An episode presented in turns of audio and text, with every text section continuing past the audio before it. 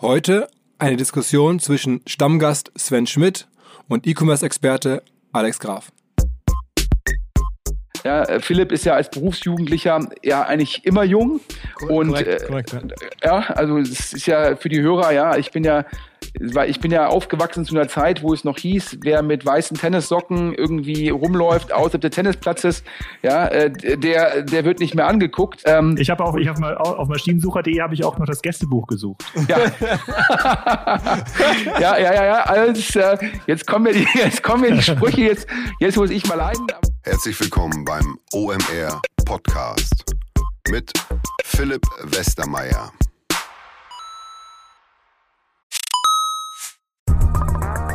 Ihr werdet euch wahrscheinlich fragen, warum unser Partner SalesViewer hier so oft im Podcast wirbt. Aber das ist relativ einfach zu erklären, denn wenn wir hier mittels Podcast Reichweite für SalesViewer erzeugen, dann besuchen natürlich auch hunderte von Menschen die Website von SalesViewer und SalesViewer kann dann mit dem eigenen Tool die Website-Besucher oder deren Firmen vor allen Dingen mit Klarnamen entschlüsseln. Also Podcast-Werbung führt zwangsläufig zu immer mehr Website-Besuchern und Website-Besucher lassen sich in Firmen Klarnamen von SalesViewer entschlüsseln und zu neuen B2B-Kunden machen. Und natürlich, auch wir bei OMR sind sehr zufrieden mit SalesViewer, nicht nur als Kunde, sondern auch als Partner. Wir setzen deren Tool ebenfalls ein zur eigenen B2B-Lead-Generierung und entschlüsseln damit die Website-Besucher von OMR, OMR Reviews oder anderen Tochterfirmen. Man sieht einfach, wer eure Webseiten besucht hat und wofür sich potenzielle Kunden interessiert haben. Neben uns, also OMR, sitzen aber auch noch deutlich größere Firmen wie Stepstone, Avato Systems, Sport5, Talon One oder die Vodafone-Tochter Grand Centrix bereits auf SalesViewer und generieren damit täglich neue B2B-Leads. SalesViewer ist bekanntlich auf unserem hauseigenen Software-Bewertungsportal OMR Reviews das bestbewertete Tool in gleich drei Kategorien und kann jederzeit kostenlos getestet werden. Wer also sehen möchte, wer auf der eigenen Website drauf war und diese Person dann am besten zu Kunden verwandeln möchte, der kann das alles kostenlos ausprobieren. salesviewer.com slash OMR. Zurück zum Podcast. Sonntags-Podcast bei OMR und wir haben uns ein bisschen was Neues einfallen lassen. Zum ersten Mal ein, eine Diskussion, eine Art Streitgespräch, aber sehr nüchtern geführt, bei dem ich gar nicht so viel sage. Also wer jetzt meine sweete Stimme mag, der wird wahrscheinlich ein bisschen enttäuscht sein, denn ich habe kaum Redeanteil. Stattdessen sprechen ähm, zwei, die sich mit dem Thema viel besser auskennen, mit dem Thema E-Commerce nämlich. Wir haben in den letzten Jahren ja einige ähm, Top-E-Commerce-Podcasts, glaube ich, oder Experten zu Gast gehabt. Äh, Jochen Krisch, Tarek Müller, ähm, viele, viele weitere. Aber wir hatten zuletzt gerade die Diskussion, die mit dem Podcast von Alex Graf vor ein paar Wochen losging. Ähm, gerade rund um Amazon haben wir Peak Amazon erreicht. Ähm, darauf ähm, gab es eine kleine Replik von, von Sven Schmidt, unserem Stammgast. Ähm, der hatte diesen Podcast, muss man auch sagen, noch gar nicht gehört. Die beiden Kollegen erklären das gleich nochmal, aber trotzdem sich gewundert und sieht Peak Amazon überhaupt gar nicht erreicht. Ähm, auch das wird da gleich alles nochmal erläutert. Wie dem auch sei, am Ende gab es die Idee, dass die beiden ähm, mal ein Streitgespräch führen. Da wurde bei Facebook sofort ähm, auch nachgerufen, fast schon. Und ähm, haben sich viele, äh, die da unsere Artikel lesen oder kommentieren, das gewünscht. In dem Sinne gibt es jetzt heute das große E-Commerce Celebrity Deathmatch zwischen Alex Graf und Sven Schmidt. Und in dem Sinne ähm, direkt rein in den Podcast. Übrigens, wer jetzt Krawall und Remi Demi ähm, sich erhofft und, und wünscht, ähm, da muss ich euch enttäuschen. Die beiden haben wirklich jetzt, es ist schon jetzt auch ein intellektueller Hochleistungssport. Die haben da schon jetzt über eine Stunde lang sehr, sehr konzentriert und argumentativ ähm, gefochten. Aber alles ähm, sachlich und teilweise ein bisschen lustig, aber nie ähm, extrem. Also könnt ihr euch darauf freuen. Wahrscheinlich muss man sich ein bisschen mehr konzentrieren als bei dem einen oder anderen Podcast. Das ist jetzt nichts ganz Seichtes. Das ist schon wahrscheinlich hier ähm, mit, äh, sagen wir mal, anspruchsvoll und auch sehr für E-Commerce-Leute gemacht. Also wenn ihr von E-Commerce gar, keine, gar kein Interesse daran habt an dem Thema, dann passt es vielleicht nicht so gut. Für alle anderen, die einfach Spaß haben an der Argumentation und auch an der Zukunft des Digital-Business und des Digitalhandels. Jetzt geht's rein. Auf geht's. Was? Moin Männer. Moin, moin. Moin Philipp. Moin Alex. Ähm, ja, wie fangen wir an? Willst du vielleicht mal deinen Blick auf Amazon als allererstes sagen, Alex, und dann vielleicht danach du, Sven? Danach haben wir die Idee gehabt, um das schon mal vorwegzunehmen, dass wir so verschiedenste Perspektiven auf die Firma einnehmen, aus äh, Nutzersicht, aus, aus Partnersicht im Sinne von, von E-Commerce oder Händlerpartnersicht, vielleicht irgendwie im Zweifel aus, aus ähm, Anlegersicht, also als Aktie, dass wir so verschiedene Amazon-Dimensionen abbilden. Genau, ich starte ganz gerne. Ähm, was haben wir vor drei Wochen im Podcast eigentlich genau gesagt? Ähm, ich habe gesagt, ich glaube momentan nicht daran, dass Amazon in der Lage sein wird, dieses überbordene Wachstum als Handelsunternehmen oder als Marktplatz wirklich effizient zu managen. Das können andere in Nischen teilweise schon viel, viel besser. Und Amazon hat es vermissen lassen, nachzuweisen, in den letzten zwei bis drei Jahren die offensichtlichen Probleme, die die Handelsplattform hat, zu beheben. Und da sollte man sich auch nicht täuschen lassen von den Wachstumszahlen, die zweifelsohne auch in den Q3-Berichten relativ gut aussehen. Fast alle Beteiligten, die in diesem Marktplatz aktiv sind, also alle Stakeholder, sowohl ich als Kunde als auch andere Kunden, Händler und Hersteller, sehen einen zunehmenden Verfall der Leistungsfähigkeit der Plattform. So, daher kam die These, wenn das so ist, wenn sogar ein sehr großer Anbieter mit unendlichen technischen Ressourcen und finanziellen Ressourcen es nicht schafft, in diesem Markt einen effizienten Marktplatz bereitzustellen oder der komparativ schlechter ist, dann haben andere Unternehmen auf einmal viel bessere Chancen als noch vor zwei, drei Jahren und möglicherweise ist damit der Peak von Amazon auch erreicht. Sven, würdest du das mitgehen? Nee, ich habe ja dem auch schon auf dem Live-OMR-Podcast im Rahmen des Ruhr-Summits ähm, widersprochen. Damals hattest du mir das ja nur zusammengefasst, was der Alexander Graf gesagt hat. Ähm, der Ruhr-Summit für die Hörer jetzt hier, der Live-OMR-Podcast, der war ähm, bevor der ähm, OMR-Podcast mit Alexander Graf veröffentlicht worden ist. Das heißt, ich habe halt äh, Stellung genommen nur zu so ein paar äh, Kernaussagen, die der Philipp Westermeier mir zugerufen hatte im Vorfeld aber auch das, äh, was jetzt der Alexander Graf ähm, gerade skizziert hat, ähm, äh, dem stimme ich nicht zu. Ähm, ich hab, ähm, bin der Ansicht, dass wenn man einmal einen funktionierenden Marktplatz hat, und was heißt für mich ein funktionierender Marktplatz? Das heißt für mich, man hat die Anbieter auf der Plattform oder das Angebot und man hat die Nachfrage auf der Plattform. Und ähm, im besten Falle wie bei Amazon ist man auch sozusagen top of the funnel. Was heißt das? Die Käufer, also die Amazon-Kunden, gehen direkt zu Amazon und gehen nicht über Google oder andere Kanäle zu Amazon. Das heißt, Amazon hat den direkten Kundenzugang und hat natürlich auch den direkten Zugang zu den ähm, Händlern. Ähm, dementsprechend ist Amazon in einer sehr, sehr guten strategischen äh, Position. Ich glaube, darüber haben wir in diversen Podcasts schon gesprochen. Ich glaube, da würde mir der Alexander Hüsing auch zustimmen, der Alexander äh, Graf auch zustimmen, ähm, dass Amazon ja auch die ausreichenden Berührungspunkte hat äh, durch die verschiedenen Services. Und ähm, in der Summe habe ich dann ja gesagt, äh, einen funktionierenden Marktplatz, äh, wo sowohl das Angebot wie die Nachfrage liquide sind, wo man, wo der Anbieter den direkten Zugang hat, ähm, den können eigentlich nur Idioten kaputt machen und habe dann gesagt, dass da in Seattle äh, unter Jeff Bezos alles andere als Idioten arbeiten, ja, und Jeff Bezos äh, erst recht kein Idiot ist ähm, und habe dann gesagt, dass ich die Ansicht vertrete, dass ähm, Amazon weiter überproportional wachsen wird. Das heißt, was meine ich mit überproportional? Amazon wird weiter stärker wachsen als die anderen Online-Händler und damit den Marktanteil weiter ausbauen. Und ich glaube, wo wir uns eh einig sind hier im Podcast, ist es, dass weiter Offline-Geschäft rüberschwappen wird zu Online. Das heißt, auch komparativ zu Offline-Händlern wird Amazon weiter Marktanteile gewinnen. Punkt. Alex? Also ich halte das Argument, nur weil Amazon groß ist oder weil Amazon diesen Marktplatz, ähm, in diesem Marktplatzdreieck äh, Händler, Hersteller, Kunde so eine prominente Position eingenommen hat. Deswegen wachsen sie immer weiter, solange alle Seiten liquide sind. Das halte ich für schwer beweisbar, weil das würde ja auch bedeuten, dass andere Marktplätze, die schon sehr stark und sehr groß waren, wie zum Beispiel in eBay, heute hätten viel größer sein müssten. Oder dass lokal starke Marktplätze, dass da eigentlich nie eine Chance gegeben hätte, die anzugreifen. Und ich ändere nur mal ein Argument, was, ähm, äh, was es auch von stationären Händlern gab oder von Händlern wie der Otto-Gruppe, die unendlich stark waren in ihren Kernmärkten. Die kannten jeden Haushalt, die kannten jeden Hersteller, der äh, zu der Zeit relevant waren. Die haben gesagt, wir sind so gut, die Interessen der Haushalte zu äh, personalisieren oder die zu erkennen, ihnen den richtigen Katalog zu schicken. Wir sind, wir haben, sind so stark in unserer Einkaufsmacht.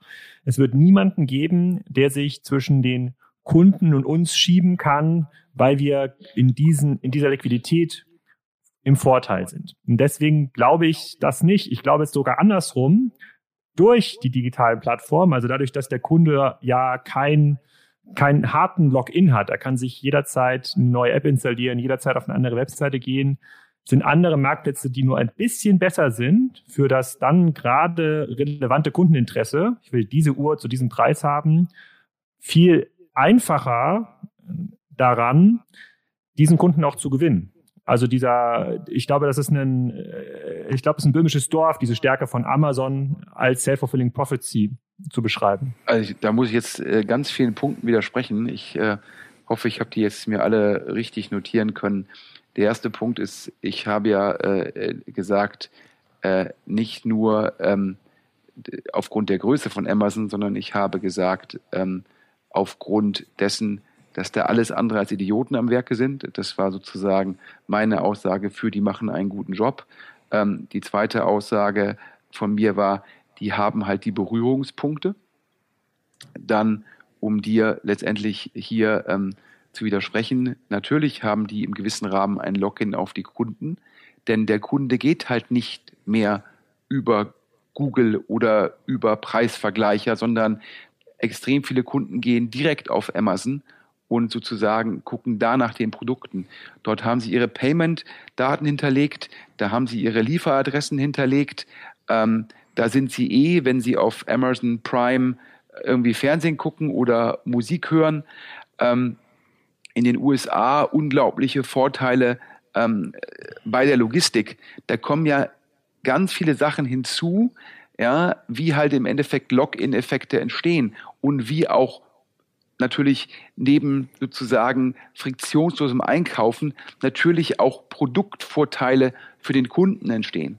Ja, also das sind ja diverse Markteintrittsbarrieren ähm, für andere. Und nochmal hier am Rande, damit ähm, vielleicht der Hörer, der jetzt oder die Hörer, die jetzt nicht regelmäßig meine Podcasts hören, ich bin ja alles andere als ein ähm, als ein Amazon Fanboy. Ja, ich habe ja äh, ich bin ja für die Zerschlagung von GAFA. Ich habe ja schon gesagt, ich würde den ähm, Geschäftsführer Amazon Deutschland ähm, de facto verhaften, ähm, zumindest in Beugehaft nehmen, weil ich halt sage, es kann nicht angehen, dass chinesische Händler äh, weder Mehrwertsteuer abführen müssen, noch im Endeffekt äh, Zoll abführen. Und ich glaube, dass Amazon die Daten hat und dass Amazon da beide Augen zudrückt. Ja, ich glaube auch, dass Amazon in Europa, in Deutschland zu wenig Steuern zahlt. Ja, und das sind ja alle Punkte, wo ich extrem Amazon-kritisch bin. Ja, also daher das nur als, als letztendlich ähm, ja, Hintergrund für die Hörer. Aber leider glaube ich halt, dass das, was Amazon dem Kunden liefert, der also bei Amazon bestellt, das bietet solche Vorteile, ja, dass Amazon deswegen halt ähm, unglaubliche, ähm, einen unglaublichen Marktvorsprung hat und unglaublich gut positioniert ist gegenüber der Konkurrenz. Vielleicht müssten wir da mal ähm, tatsächlich in die einzelnen äh, Punkte gehen, wo diese Bindung oder dieser Login äh, per se erzeugt wird. Ich glaube, sonst ist das ganz, ganz schwer, ja. äh, dem zuzustimmen oder dem zu äh, mit, widersprechen. Lass mit Händlern anfangen. Lass uns erstmal aus Händlerperspektive gucken. Ähm, Alex oder Sven, wer, wer möchte mal sozusagen die Perspektive eines Händlers äh, und dann jeweils eure Sicht darauf einnehmen? Na, ich glaube, also ich glaube persönlich, dass das, das Wichtigste der, der Kunde ist, ja, ähm, mit natürlich dann auch den strukturellen Vorteilen, äh, die durch die Skaleneffekte bei Amazon, durch die Logistik entstehen, die aber sich wiederum in Kundenvorteile sozusagen ähm, übertragen lassen. Aber wir können gerne mit dem Händler anfangen. Ähm, da ist meine erste plakative Aussage, ähm, die Händler sind da, wo die Kunden sind. Ja, ähm, wie wichtig Amazon ist, das kann man daran sehen, wie viele Services sozusagen es ähm, für daraus entstanden sind für die Händler, die auf Amazon anbieten. Es gibt ja Agenturen, die machen Amazon SEO. Ja, es gibt Agenturen, die pflegen sozusagen Produktdaten. Das heißt, Amazon selbst ist ja zu einem eigenen Ökosystem gekommen, äh, geworden. Ja, genauso wie es halt, wie, wie, wie Google äh, AdWords ein Ökosystem hervorgerufen hat. Aus Agenturen gibt es das analog für Amazon. Und das zeigt ja auch die Relevanz. Ja, letztendlich habe ich als Händler äh, gar keine Wahl, als über Amazon zu gehen. Und das macht Amazon ja auch extrem geschickt, indem die Händler ja eigentlich keine Markenbildung ähm, auf, ähm, auf Amazon betreiben können, sondern letztendlich habe ich ja auch mal, glaube ich, boah, schon ein bisschen was hin, glaube ich, vor vor zweieinhalb Jahren äh, in dem Live-OM-Air-Podcast ähm, auf der K5-Konferenz ähm, von dem äh, Sven Ritter und dem Jochen Krisch gesagt. Ja, letztendlich habe ich da gesagt, alle Amazon-Händler, die da unten sitzen, ja, ähm, ihr arbeitet alles, alles für Amazon nur ohne Mindestlohn. Ja, das ist natürlich für den Händler nicht zufriedenstellend, aber dennoch sind die Händler bei Amazon, weil da die Kunden sind. Alex? Ähm, vielleicht müssen wir einmal kurz trennen. Es gibt ja Händler, die selber herstellen oder Pseudo-Eigenmarken herstellen. Dann gibt es ja Markenhersteller und dann gibt es klassische Händler, die so Kistenschieber-Funktionen äh, einnehmen. So, wenn du Händler sagst, verstehe ich erst bei den Händler da runter, der in Asien, in Italien, in Portugal Ware einkauft äh, in der Fabrik nee, also, und die dann äh, über die Amazon-Plattform verkauft. Haben wir das gleiche Verständnis da? Ich glaube, die, also ich glaube, die, die, die, die, die Abgrenzungen sind fließend heutzutage. Ähm, also es gibt da ja auch irgendwie, ich sage mal, bösartiger China-Ware. Der eine druckt da drauf irgendwie äh, Graf Incorporated und der nächste druckt da irgendwie drauf Westermeier Incorporated, der dritte druckt auf die gleiche Ware Schmidt Incorporated. Ja, ob das dann zum Schluss äh, eigenes Branding ist oder nicht, ja, darüber kann man, glaube ich, äh, streiten. Wahrscheinlich würde ein Marketier sagen, ja, das reicht nicht, um es eigene Marke zu nennen. Für mich geht es erstmal darum, Anbieter generell. Also daher möchte ich mich jetzt hier gar nicht auf diese verschiedenen Kategorien sozusagen ähm, ja, fokussieren, sondern ich sage halt alle Leute, die auf Amazon letztendlich anbieten, die dort Inventar, Güter zur Verfügung stellen, listen. Das ist für mich die Perspektive. Ähm, ob das dann teilweise Leute sind, die eine eigene Marke herausbilden und, und vertikal integriert sind oder ob es Leute sind, die halt nur Reimporte machen oder ob es auch sozusagen echte, in Anführungsstrichen, Markenhersteller sind, das ist für mich sekundär. Okay, gut. Mag für dich so sein, für mich das anders. Ähm, ich, weil ich die, Hand, die Handlungsoptionen sind nämlich auch verschiedene. Wenn ich ein Händler bin, und das, ich kann ja auch ein Händler sein, der in Deutschland irgendwo echte Markenware einkauft und auf Amazon einstellt, für diesen Händler gibt es nach vorne hin keinerlei Überlebensstrategie. Ja, der muss ja immer besser sein als die Leute, die bei Amazon selber das Sourcing machen. Der muss irgendwie dem Hersteller, dem Markenhersteller, der möglicherweise noch nicht äh, die Amazon-Kompetenz hat, ihm irgendwie Ware abschwatzen. Der muss das vielleicht im Graumarkt importieren. Und ähm, im weiteren Sinne äh, professionellen sich diese Händler dann, indem sie in Asien Ware einkaufen und dann, wie Sven das schon richtig sagt, die ein eigenes Label ähm, draufdrucken. Ja, sei es der, ähm, sei es der USB-Lautsprecher, die Powerbank, ein Mikrofon oder was auch sonst. Und da können dann eigentlich nur die Händler bestehen, die das sehr stark automatisieren die sehr gut in der Lage sind, auch Trends zu erkennen, welches Produkt kann ich zu welchem Preis auf welchem Amazon-Marktplatz oder aus welchem eBay-Marktplatz äh, importieren. Das äh, ganze Thema äh, äh, Einfuhr, ähm, Mechanismus und Besteuerung auch im Griff haben. Das heißt, alle kleineren gehen daz werden dazwischen zerrieben. Und damit hat der klassische Händler der immer noch einen großen äh, Teil ausmacht in unserer Handelslandschaft, der hat auf Amazon gar nicht zu suchen. So, und der Hersteller, der Markenhersteller, der sich in den letzten 50 Jahren damit ausgezeichnet hat, seine Produkte regional, regional zu vertreiben und ähm, diese Produkte dann auch äh, mit einzelnen Vertriebsdirektoren zu einem verschiedenen Preis in verschiedenen Regionen zu verankern. Ähm, die müssen jetzt auf einmal in diesem Amazon-Ökosystem Ads kaufen, Platzierung kaufen, um ihre sogenannte Markenware die dem Kunden auch schon vorher bekannt ist, oben in den Listings zu platzieren. So, ich habe mit diesen Herstellern relativ viel zu tun. Mit sozusagen nicht nur einer Handvoll, sondern mit Dutzenden von denen in den letzten äh, Jahren intensive Gespräche äh, geführt. Es gibt keinen, keinen einzigen Hersteller, der ein nach vorne gerichtetes Interesse hat, seinen Anteil bei Amazon zu erhöhen. Ja, die wollen alle damit Geld verdienen, aber die Abhängigkeit von Amazon will keiner erhöhen. Die Hersteller suchen eher Strategien, selber den Kundenzugang zu bekommen. Den bekommen, bekommen sie natürlich nicht, weil der Kunde auf Amazon ist. Da gebe ich, da gebe ich Sven recht. Aber es gibt kein Interesse von den Markenherstellern, abhängiger zu werden von den Plattformen, weil sie dort keine Marge verdienen können. Marge, die sie aber brauchen, um ihre Infrastruktur, um ihre Distribution zu bezahlen. Naja, also letztendlich, ich glaube, all das, was du gesagt hast, da würde ich jetzt zum Großteil ja tendenziell zustimmen. Da gibt es dann Nuancen, ähm, wo wir vielleicht irgendwie anderer Meinung sind, ob jetzt ein Markenhersteller auf Amazon kein Geld verdienen kann oder keine Marge machen kann. Ähm, da kann man, das kann man auch kontrovers sehen. Ähm, ich glaube halt bei den reinen Händlern, wie du sagst, gibt es natürlich auch nochmal irgendwie, auch da gibt es Nuancen. Da gibt es die Leute, die haben ein Bestandsgeschäft und nutzen dann Amazon als additiven Kanal. Und wenn sie das halt sehr effizient machen, können sie aufgrund dessen, dass sie ihre Kosten sonst über andere Kanäle decken, Amazon kann dann als Kanal nochmal als Grenzkostenbetrachtung DB positiv sein. Ja, das ist auch möglich. Also daher, aber die, die Kernfrage, die ich mir stelle, ist, ähm, letztendlich ist, ist ja, ist das halt der Marktplatz. In der Sekunde, wo, wo, wo die Margen enger werden, fallen ein paar raus. Wenn dann die Margen sich wieder erweitern, kommen wieder ein paar hinzu. Das ist letztendlich, ist das System halt atmend. So. Und die, die Kernfrage aus Amazon-Perspektive ist ja, ist ausreichend Liquidität in den Kategorien, die für uns aktuell relevant ist, vorhanden? Ja, und muss man da potenziell an einzelnen Stellen nachjustieren? Oder gibt es da, letztendlich ist ja die Frage, wenn die Liquidität nicht da ist, dann mag das wachstumslimitierend sein. Wenn die Qualität nicht da ist, mag das wachstumslimitierend sein.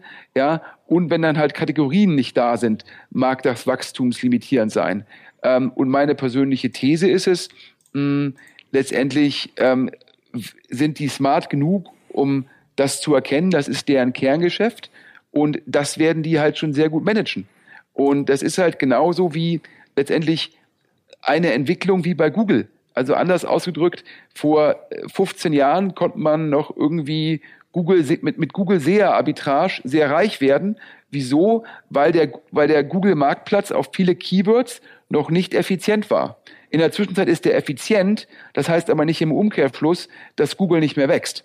Ja, Moment, warte mal. Wir, also wir diskutieren ja hier, deine These ist ja, dass diese ähm, sozusagen, dass an allen Schnittstellen der Kundenzugang, äh, die Logistik, äh, ähm, äh, die Logistikdienstleistungen und ähm, auch der Zugang von Ware, dass da eine hohe Liquidität herrscht und auch eine hohe Bindung herrscht. So ich sag äh, sozusagen Punkt eins ist, es gibt keine, sozusagen keinen strategischen Fit langfristig zwischen Markenherstellern oder auch Herstellern von ähm, Eigenmarken mit äh, sozusagen, die ein großes Interesse daran hätten, Amazon zu stärken. Die Liquidität, die Amazon in den Produkten hat, beziehen sie ja im Wesentlichen aus Asien. Ich glaube, Amazon.de listet gerade über 500 Millionen Produkte. So, können wir gerne auch nochmal verlinken im Podcast, wo das irgendwie steht, wo man das nachrecherchieren kann. Ein Großteil wird direkt aus Asien befüllt und genau das ist ja auch da, wo ich äh, äh, ins Zweifeln komme, ob diese Bindung noch besteht, weil da so ein, so ein großer Druck auf dieser Produktpipeline herrscht, ist Amazon nicht mehr in der Lage, das richtig zu sortieren, richtig richtig äh, äh richtig darzustellen, ist auch nicht in der Lage, das Qualitätsmanagement zu machen.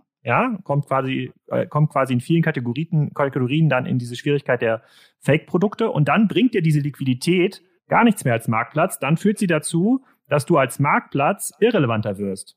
Ja, also mehrere Punkte. Also zum einen nochmals, äh, natürlich stimme ich dir dazu, dass gewisse Markenhersteller kein strategisches Interesse haben, dass Amazon als Kanal relevanter wird. Aber nur weil ich kein strategisches Interesse habe, heißt es das nicht, dass es dennoch passiert. Also anders ausgedrückt, ja, ähm, gibt auch irgendwie genug Online-Firmen, die kein strategisches Interesse haben, äh, dass Google mächtiger wird und noch mehr Top of the Funnel ist und trotzdem passiert's. Das heißt, nur weil ich jetzt irgendwie sage, als Online-Firma, ich möchte nicht, dass Google relevanter wird, ich gucke, dass ich da jetzt weniger Geld ausgebe, ja, das alleine sozusagen äh, mein atomisiertes Interesse, ja, führt ja nicht dazu, dass sich sozusagen Marktbewegungen ändern. Da mag dann irgendwie die Birkenstock-Kollegen da irgendwie sitzen und sagen, wir beliefern nicht Amazon, aber dann tun das halt im Endeffekt de facto Dritte. So, also daher, da mag ich deine Einzelgespräche, die du mit Händlern führst und deren strategisches Interesse. Ja, klar. Die Frage ist doch nur, ob das relevant ist. Und Punkt zwei, und ich glaube, da stimme ich dir sicherlich auch zu, dass im Endeffekt zum Schluss ähm, Angebotsvielfalt hat, kann irgendwann keinen positiven Grenznutzen mehr darstellen, sondern sogar einen negativen Grenznutzen, indem halt sozusagen ähm, die Kuratierung nicht mehr durch Bewertungen oder Algorithmen ausreichend dargestellt werden kann. Das führt dann dazu, dass, die, dass eigentlich die, die Logik, die da teilweise im Marktplatz herrscht, konterkariert wird. Aber Ich sage, das ist doch immer nur eine gewisse Phase. Die wird dann wieder ausgeglichen. Das ist ja nicht so, das ist ja letztendlich, als ich bei Excel war, war es immer so, da kam ein Startup zu mir und hat gesagt, hier, wir, wir haben die und die Features geplant und derjenige, der da aktuell draußen ist, der hat das alles nicht und daher werden wir den Markt gewinnen. Dann habe ich gefragt, A, wann seid ihr mit den Features fertig? Ja, so in ein bis zwei Jahren. Wie lange braucht ihr das zu kommunizieren? Naja, dauert auch nochmal. Und ich so, ja, ihr müsst euch immer vergleichen, nicht, ihr guckt euch die Konkurrenz an in T0 und vergleicht die mit euch in T2 bis T3. Das ist Apfel mit Birnen vergleichen. Und so ist es hier ja auch. Klar, in der Sekunde, wo ich im Endeffekt all das, was Amazon hat, auch habe und sage, ich habe eine bessere Kuratierung, ja, dann könnte ich mit deiner These sozusagen zumindest was anfangen. Die These beantwortet immer noch nicht die Frage, wie im Endeffekt ein vertikaler Anbieter für die Hörer, damit meine ich einen Anbieter, keine Ahnung, wie Thomann, der halt nur Musikgeräte verkauft, wie ein vertikaler Anbieter in der Kundenakquisition mit Amazon mithalten kann. Amazon horizontaler Anbieter, die zahlen einmal die Kundenakquisitionskosten und monetarisieren den Kunden dann über alle Kategorien. Die Frage hast du noch gar nicht beantwortet, aber ich sage ja schon, dass davor ist im Endeffekt schon ein unzureichender Vergleich. Ein Marktplatz, das ist ein lebendes System. Da, da steuert, da, da dreht man hier dran, da dreht man da dran. Und die Amazon-Kollegen, die wissen ganz genau, wie man steuern muss. Das heißt, die Probleme, die du gerade genannt hast, ja, die werden da austariert. Teilweise durch Marktplatzlogiken, teilweise, weil man Algorithmen anfasst, teilweise, weil man Prüfungen macht, teilweise, weil man anfängt, mit Bewertungen anders umzugehen. Das ist ja immer sozusagen, ja, dann gibt's wieder die Fakes der Bewertung, dann justiert Amazon nach, dann gibt's wieder andere Sachen. Klar, das ist doch im Endeffekt immer ja, so ein Rennen. Ja, aber dass, dass die Leute das alles auf Amazon machen, zeigt ja die Stärke der Plattform. Und die Probleme, die du gerade adressiert hast, die galten ja auch schon im letzten, im letzten, im letzten Quarter oder im letzten Quartal. Und da hat Amazon ja den Marktanteil weiter ausgebaut. Das stimmt, das stimmt. Vielleicht nochmal, äh, bevor wir nochmal auf die Kunden kommen, vielleicht nochmal ähm, äh, ganz kurz das mal eingewichtet. Also warum bin ich mittlerweile etwas skeptischer, was die Fähigkeiten von Amazon angeht, genau in diesen Fähig, äh, genau in dieser Frage Nachjustierung als vorher? Ich hatte gestern, das hatte ich euch ja auch gesagt, schon einen Podcast einmal aufgenommen mit dem Jens Wasel, einem der größten Amazon-Händler weltweit. Und äh, genau über diese Probleme haben wir da auch gesprochen. Wir haben gefragt, okay, wie schnell schafft es Amazon, wenn, wenn Probleme erkannt sind, ja, Fake-Bewertungen auf bestimmten Kategorien, ähm, falsche Produkte oder mit falschen technischen Zertifikaten, wie schnell schafft es Amazon, das auszulisten oder danach zu räumen? Und da hängt Amazon teilweise Jahre Jahre hinterher von, ich erkenne ein Problem und schaffe dann eine Lösung, noch so automatisiert, wie sie dann sein mag, die dann hilft. Und da hat Amazon dieses T0 gegen T2 Problem. Ja, die sagen, das schaffen wir alles zu, äh, rauszu, rauszulöschen. Ja, aber in zwei Jahren. Und in diesen zwei Jahren kann ein anderer Marktplatz, das muss ja nicht Thomann sein, das kann ja auch, das kann ja auch ein Schein sein oder vielleicht sogar ein Wish, der schafft es dann, Marktanteile abzugreifen. Ja, aber letztendlich, vielleicht mag das bei Amazon in der Zwischenzeit durch die Release-Zyklen auch schon Jahre dauern, aber immer noch besser als bei Otto, wo es Jahrzehnte dauert. Ähm, also dementsprechend hier für die Hörer, das ist vielleicht auch das nochmal als Hintergrund, ähm, wieso, also ich schätze den Alexander Graf sehr. Ich glaube, der hat mit Kassenzone ähm, auch einen, einen super Podcast, einen super Blog. Ich halte ihn auch für einen der Vordenker im E-Commerce. Ja, und ich glaube halt nur, dass er bei seiner These mit Amazon Peak ja, ob nun bewusst oder unbewusst, ich sage jetzt mal einfach, äh, um ihn das sozusagen äh, für ihn positiv zu sehen, ähm, unbewusst, er ist natürlich als Unternehmer, der natürlich eine, eine E-Commerce-Software anbietet, sozusagen ist es natürlich für ihn umso besser, in Anführungsstrichen, je schwächer Amazon wahrgenommen wird. Weil dann können halt Firmen sagen, ah, ich habe halt doch eine Chance gegen Amazon, ich brauche nur die richtige Software und die heißt Spriker. So. Und dementsprechend will ich ihm gar nicht böse sein. Ist natürlich klar, wenn ich täglich sozusagen das das meine Storyline ist und jeder gute Vertriebler und der Alexander Graf ist wahrscheinlich im Bereich Content Marketing, Vertrieb, im E-Commerce wahrscheinlich einer, wenn nicht sogar der Beste in, in der Dachregion und jeder gute Vertriebler glaubt halt irgendwann seine Storyline. Also daher, das ist ja so ein bisschen mein Vorwurf gewesen. Hm, das, also das, das stimmt natürlich, dass Spriker dabei hilft, Amazon zu schlagen. Das ist natürlich unbestritten. aber, ähm, aber, die, ähm, ähm, aber die Unternehmen, äh, mit denen wir reden oder mit denen wir Business machen, die denken ja nicht mehr darüber nach, morgen noch den nächsten Marktplatz zu bauen. Ja, da geht es um andere, um andere Lösungen. Aber äh, vielleicht können wir mal auf den, auf den Kunden gucken. Genau. Ich, bin, ich bin der Meinung, dass die Liquidität auf der Anbieterseite, dass die wackelt und nicht mehr zum Vorteil von Amazon gereicht. Sven sagt, ja, kann sein, aber solange kein anderer Anbieter auch nur in die Nähe von Amazon kommt, sozusagen ist das ja gar kein Problem. Okay, nee, also ich, ja, da, da, da, nee, da muss ich mein, ja. der Alex hat sich selbst gut zusammengefasst. Ich habe gesagt Folgendes. Ich habe gesagt, erstens, zum Schluss finden die Produkte den Weg auf Amazon. So, erste Aussage. Es ist zum Schluss aus Kundenperspektive und aus Amazon-Perspektive nicht so wichtig, ob das sozusagen von dem Hersteller selbst eingestellt wird oder von dem Händler, ja, das ist meines Erachtens sekundär. Sicherlich muss man immer gucken, ähm, dass die Produkte richtig beschrieben sind, dass sie auffindbar sind, dass es keine Fakes sind und so weiter. Und ich habe nur gesagt, ich glaube, die Liquidität im Sinne von Angebotsvielfalt, Angebotstiefe, das kriegt Amazon in jedem Fall hin. Und dann habe ich gesagt, die Thematik mit sozusagen, äh, dass halt zu viele Produkte, ja, mit potenziell Fake-Bewertungen, habe ich eben auch zugestanden, können erstmal einen negativen Grenzwert haben. Aber ich glaube, wie bei jedem Marktplatz, da ist man natürlich immer hinterher. Und ich glaube, dass Amazon das auf jeden Fall hinbekommt. So, das ist die Zusammenfassung zu den Händlern. Und ob zum Schluss Birkenstock das irgendwie selbst anbietet oder irgendjemand anderes da die Birkenstock-Sandalen verkauft, ja, so Wir haben einen neuen Partner hier im Podcast, an dem wir mit OMR auch zu einem ganz, ganz kleinen Teil beteiligt sein dürfen. Die Rede ist von Along, eine Firma, die folgendes Problem löst. Und zwar B2B-Verkaufsprozesse sind sehr kompliziert meistens.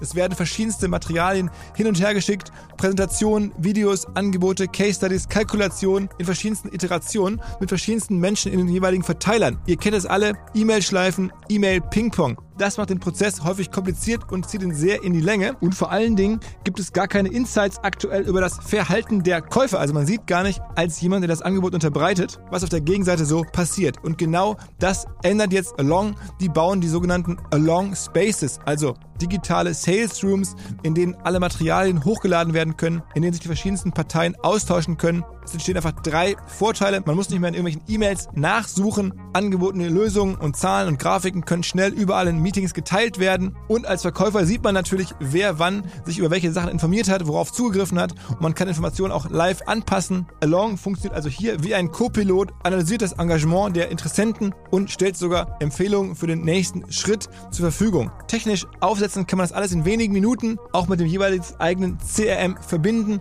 Das macht Along. Wir glauben auch deswegen dran, weil es im Bereich Digital Sales Rooms die Nummer 1 ist auf unserer hauseigenen Softwareplattform auf OMR. Reviews natürlich alles DSGVO-konform. Wer mehr wissen oder vielleicht eine Demo angucken möchte, alle Infos along space, ein Wort along space, space auch ausgeschrieben, alongspace.com slash OMR. Und wenn ihr jetzt über diesen Link kommt, also als OMR-Hörerin oder OMR-Hörer kommt, dann bekommt ihr drei Monate gratis, wenn ihr für ein Jahr bei Along abschließt. Zurück zum Podcast. Äh, jetzt wechseln wir den Fokus und gehen auf den äh, Käufer, also auf den Kunden, auf den Nutzer. Ähm, wer möchte anfangen? Ja, vielleicht kann ich da das irgendwie sagen. Ja, wir sind irgendwie selbst hier mit meiner Familie, ich glaube, ich in Anführungsstrichen Amazon Top-Kunde. ähm, ähm, und, und, und das, und das, obwohl ich kein Amazon-Fan bin. Ja, dementsprechend äh, können die Hörer sich auch denken, dass sozusagen äh, der Top-Kundenstatus nicht über mich erzielt wird, sondern ähm, über meine Frau. Ähm, und dann sage ich dir immer, ja, aber guck doch mal, äh, Amazon ist nicht immer am günstigsten, sondern die gibt meistens kriegt man es irgendwo anders für 10% günstiger.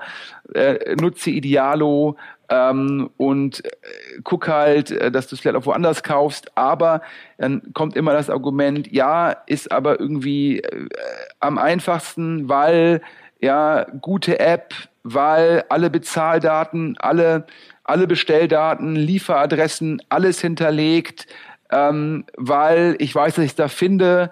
Ich weiß, dass ich da vielleicht nicht immer zum besten Preis bekomme, aber im Schnitt zu einem fairen Preis. Ähm, ich weiß, dass es mit der Lieferung klappt. Ich weiß, dass wenn es nicht stimmt, kann ich es zurückschicken, bekommt mein Geld wieder. Letztendlich, also anders ausgedrückt, die Convenience bei Amazon zu bestellen, ist für meine Frau ein extrem großer Faktor. Und natürlich ist Amazon auch immer top of mind. Ja, ich habe ja gesagt, unglaublich viele Berührungspunkte. Und äh, die Hörer, die jetzt meine OMR-Podcasts öfter hören, wissen ja auch, da gucke ich ja ganz neidisch auf Amazon mit, mit maschinensucher.de, mein aktueller Hauptjob. Ähm, Marktplatz für Gebrauchtmaschinen. Da ist mein Hauptproblem, dass Kunden Gebrauchtmaschinen, das ist B2B-Business, also nicht die Gebrauchtmaschine, die sich jetzt jemand irgendwie als, als als Hobbyhandwerker kauft, ähm, das kaufen die alle ein bis zwei Jahre und es geht immer wieder über Amazon, ja. Und deshalb Amazon ist halt für mich wie so eine Bezahlschranke, die vor meinem Business steht und jedes Mal von mir Geld haben möchte, um einen Kunden in, in, in meinen ähm, sozusagen in meinen in meinen Laden zu lassen. Und da, deshalb gucke ich so neidisch auf Amazon, weil die halt über die verschiedenen, ähm, ich nenne es jetzt mal ähm, über Amazon Prime Produkte unglaublich guten Kundenkontakt haben und damit es geschafft haben, top of the funnel zu sein. Ist ja nicht ohne Grund, dass Google sozusagen äh, Angst hat, dass ein zweites Amazon entsteht. Wieso? Weil Google halt sagt, wir haben so viele E-Commerce-Suchen. Die E-Commerce-Suchen originieren nicht mehr bei Google, sondern die sind direkt bei Amazon, was natürlich für Google bescheiden ist, weil die halt dann in dem E-Commerce-Bereich letztendlich nicht mehr so stark monetarisieren ja, wie sie es ursprünglich mal getan haben, weil es jetzt auf einmal dauerhafte Kundenbeziehungen bei Amazon gibt und der Kunde gar nicht mehr bei Google sucht. Und das sieht man ja im Travel-Bereich, wo Google als Reaktion den Google Hotel Finder gebaut hat, ITA damals gekauft hat, um die Flugsuchen direkt abzubilden, um halt top of the funnel zu bleiben. Aber das zeigt ja auch, ich glaube, es ist fast unmöglich, mit natürlich wenigen Ausnahmen, Wish, die in einem gewissen Segment sozusagen über die mobile App es geschafft haben, bei manchen Kunden eine direkte Kundenbeziehung aufzubauen. Aber ansonsten ist das irgendwie ein so dickes Brett. Ich glaube, sogar wenn man sagt, ich kann das und das besser als Amazon, ja, sogar wenn ich jetzt mal den Thesen von Alexander Graf sozusagen zustimmen sollte, Klammer auf, tue ich nicht, aber jetzt machen wir mal das Gedankenspiel, dass ich das tue, dann glaube ich, wird Google derjenige sein, der das verhindert, dass da noch jemand entsteht. Weil die würden sich ja denken, geil, Amazon verliert den Kundenkontakt. Amazon ist nicht mehr top of the funnel. Jetzt lass uns verhindern, dass ein neues Amazon entsteht, denn die Suchen sollen immer bei uns stattfinden. Also anders ausgedrückt, ja, wenn es den Leuten gelingt, aus dem Amazon-Gefängnis auszubrechen, ja, dann steht da draußen jemand, der heißt Google und sagt, aber kein anderer darf euch gefangen nehmen außer uns. Alex, ja, also ich glaube, da macht äh, Sven den gleichen N gleich 1 Fehler, den er mir eben vorgeworfen hat in der Hersteller, ähm, äh, in der Herstellerbetrachtung oder in der Anbieterbetrachtung. Äh, wenn ich nicht, mich natürlich meinen Account und mein Bestellverhalten betrachten, ich bestelle ja auch in der Familie. Ich bin übrigens äh, derjenige, der hier bestellt, ähm, Fanboy oder nicht Fanboy. Meine Frau ist da eher bei die Mango. Ich, ich habe mal gerade mal eingeloggt in mein Konto, da bin ich bei jetzt 220 Bestellungen für dieses Jahr und wir haben ja gerade Weihnachtszeit, da kommen noch zwei dazu. Ähm, die, äh, man muss mal so ein bisschen die Kohorten sich genau anschauen. Die etwas jüngere Zielgruppe, die in dieser Mobile First Generation aufgewachsen sind, die erreicht Amazon nach diversen Studien und auch laut eigener Aussage nicht mehr sehr effizient. Also Leute, die anders einkaufen, dieses Feed-basierte Einkaufen, was einen About You, was einen Wish vielleicht auch besser darstellen, abbilden können, die deutlich günstiger einkaufen wollen, das ist mit einer Desktop-First-Plattform wie Amazon, das ist so nicht mehr gegeben. Und auch der Shop, den Amazon auf der App abgebildet hat, das ist ja nichts anderes als die Webseite in klein. Und das ist ja äh, sozusagen einer der äh, sozusagen größten Versäumnisse von Amazon, dass sie es nicht geschafft haben, in diese Mobile First Generation äh, vorzukommen. Und das sieht man auch so ein bisschen in den äh, in den Features, die Amazon jetzt nachzieht. Hier findest du Produkte unter 10 Euro. Ja, also versucht man so ein bisschen Wish ähm, auch nachzu, äh, nachzustellen.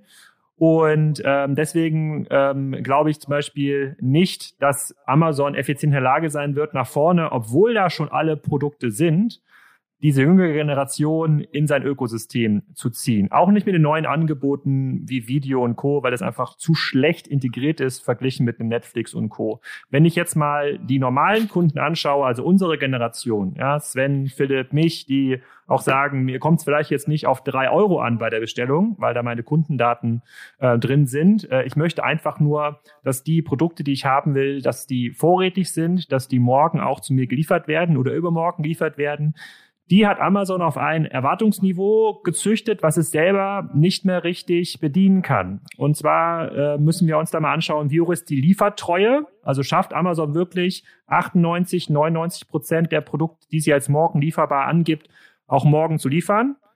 Nein, schaffen sie nicht mehr. Sie werden aktuell schlechter. Auch das war ein Datensatz, den ich mit Jens Wasel ähm, diskutiert habe. Der liegt bei seinen sechs Millionen Kunden, äh, die er bedient, gerade bei äh, 95,5, 96 Prozent äh, Liefertreue ähm, bei Händlern, die möglicherweise im Ausland liefern und Amazons Marktplatzanteil ist ja permanent gestiegen. Also die Produkte, die Amazon nicht mehr selber verkauft auf eigene Rechnung, sondern über den Marktplatz direkt aus Asien steigt. Damit, äh, äh damit ist diese ganze Prognosegüte, wann ist das Produkt beim Kunden schlechter geworden. Und wenn ich mir meine 200 Bestellungen jetzt mal so durchgucke, bin ich sicherlich bei jeder zehnten Bestellung, die viel zu spät angekommen ist oder in diesem Jahr auch mehrere Bestellungen gar nicht mehr angekommen sind. Und da frage ich mich natürlich, wenn das halt noch ein bisschen passiert, dann ist meine Wechselwilligkeit, betrachten wir nur wieder die Kohorte Sven, Philipp, Alex, ist halt viel höher als noch im letzten Jahr.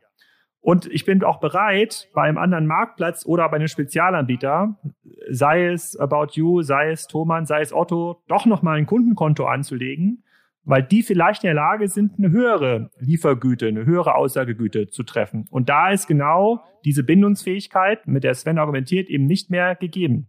Also es sind jetzt wieder mehrere Punkte. Also jetzt sogar meines Erachtens sind es drei Punkte, die der Alex erwähnt hat. Fangen wir mit dem letzten Punkt an.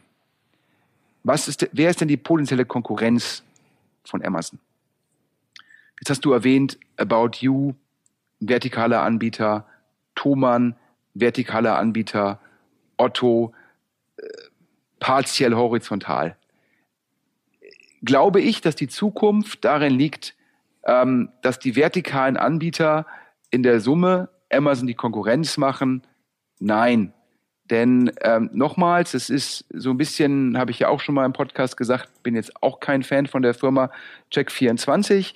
Ähm, äh, meines Erachtens sozusagen ähm, der mit Abstand ähm, unsympathischste, erfolgreichste Gründer Deutschlands.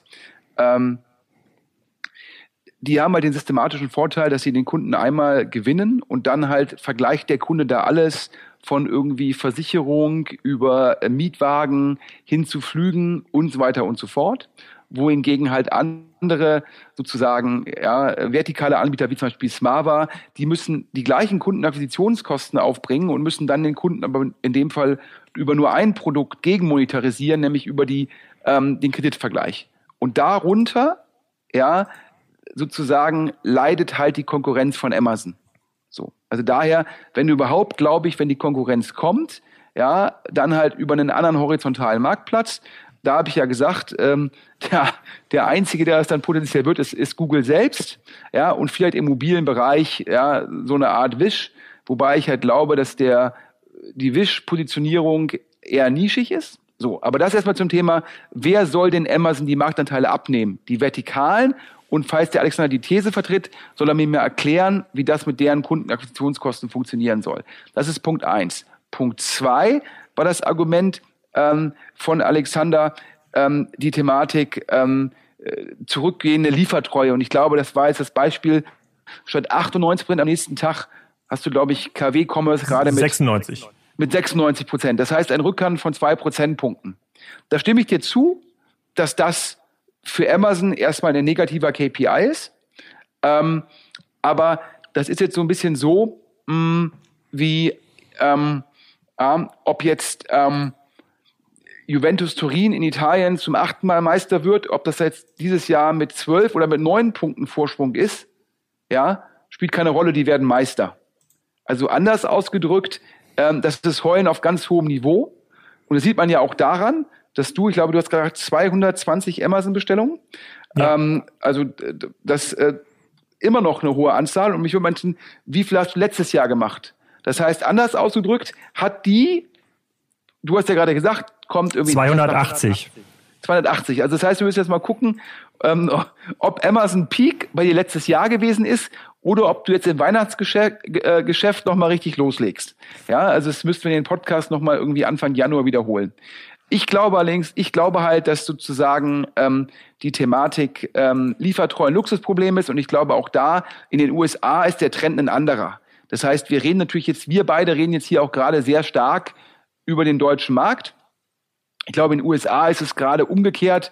Da führen die ja gerade One-Day-Delivery erst ein, weil die USA logistisch da sozusagen eine andere Ausgangslage hatten als wir in Deutschland. So. Auf der anderen Seite höre ich halt irgendwie, dass ein DHL potenziell mit zwei Auslieferungen pro Tag im Endeffekt äh, daran denkt, das zu tun, also vormittags und nachmittags und dass dann potenziell ja sogar Same-Day-Delivery in Deutschland möglich sein kann, wenn man rechtzeitig dann bei DHL einliefert. Und da bin ich ja wieder bei den Skaleneffekten von Amazon.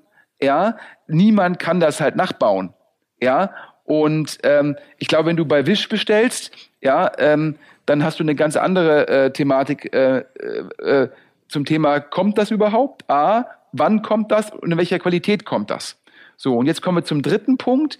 Ähm, du hast argumentiert mit den altersabhängigen Kohorten, indem du gesagt hast, ja, ähm, hier reden irgendwie drei digitale Opas oder zumindest ich bin digitaler Opa. Ja, Philipp ist ja als Berufsjugendlicher ja eigentlich immer jung.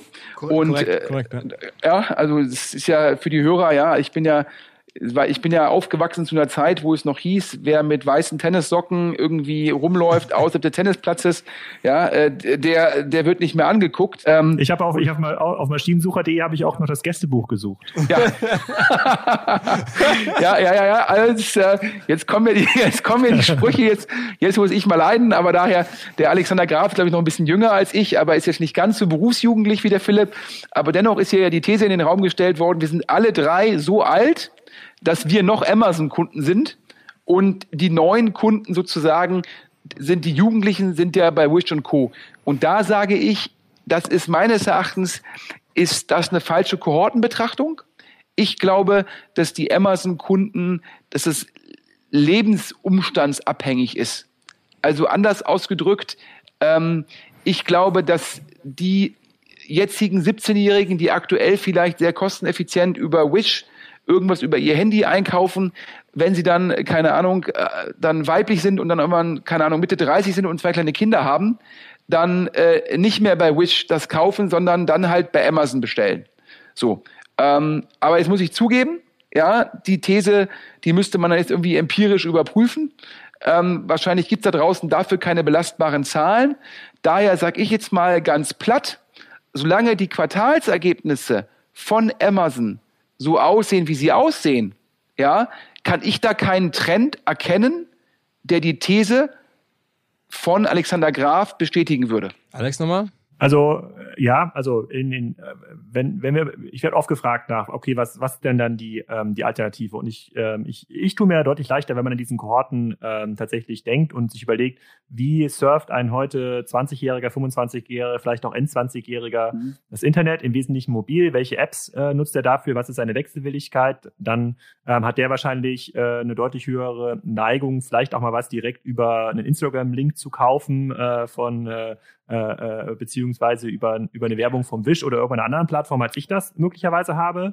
Aber auch bei mir, wenn ich mir meine Bestellung so angucke, so bei Büchern sehe ich relativ wenig äh, äh wenig ähm, Alternativen, aber ich sehe immer noch äh, sozusagen, ich sehe einen höheren eBay-Bestellbestand bei mir, aufgrund, tatsächlich aufgrund, nicht aufgrund des Preises, sondern aufgrund der äh, Verfügbarkeitsthematik. ich kann bestimmte Produkte bekomme ich bei Amazon nicht mehr äh, zu den Konditionen, wie ich sie haben will, ähm, in der Lieferung. Aber da hast du schon recht. Das müsste man tatsächlich einmal empirisch ähm, sich anschauen, wie ist da das ein, wie ist da das Kaufverhalten. Ich lese natürlich auch in meiner Blase. Ich gucke mir im Grunde genommen an, wer argumentiert, ähm, wie, wie, wird, wie werden die Bürobestellungen gemacht, wie werden die Ersatzbestellungen gemacht und es gibt, und ähm, das kann ich gerne mal auszählen, es gibt schon, äh, das Beschwerdeaufkommen ist schon massiv gestiegen. Das kann aber auch ein Mengenproblem sein, weil du schon richtig sagst, dass der das Gesamtbestellvolumen weltweit bei Amazon steigt natürlich. Klar gibt's dann fünf, sechs Leute mehr, sich auch mal beschweren, aber vielleicht gucken wir uns dann einfach mal die ähm, Quartalszahlen an, äh, weil das, äh, das sehe ich auch noch ein Stückchen anders als du, dass das, äh, ich sehe das nicht nur ähm, erfolgreich. Wo, wo siehst du, wo siehst okay, du, aber jetzt noch, noch, mal, noch, mal ein, noch mal ein wichtiger Punkt, nur damit vielleicht die Hörer das sehen. Ja, wenn du, wenn, wenn du den Philipp Westermeier vor 15 Jahren gefragt hättest, ob er in 15 Jahren mit einem Q7 rumfährt von Audi, Audi übrigens äh, OMR-Sponsor, nennen wir hier gerne. Äh, ich fahre sogar Audi, obwohl ich nicht gesponsert werde, also sozusagen echter Audi-Kunde. Ähm, also dann hättest du, hättest, hättest du irgendwie, äh, Philipp, wahrscheinlich vor 15 Jahren gesagt, ne, so ein Q7, so ein Familien-SUV und so weiter. Ja, 15 Jahre später sozusagen äh, hole ich dich in Essen ab. Und äh, was steht da? Der Q7. Ja, klar, kostenlos von Audi gestellt. Ähm, aber dennoch bist du da mit dem Q7 gefahren. Also ich sage natürlich, das Sein bestimmt im gewissen Rahmen das Bewusstsein.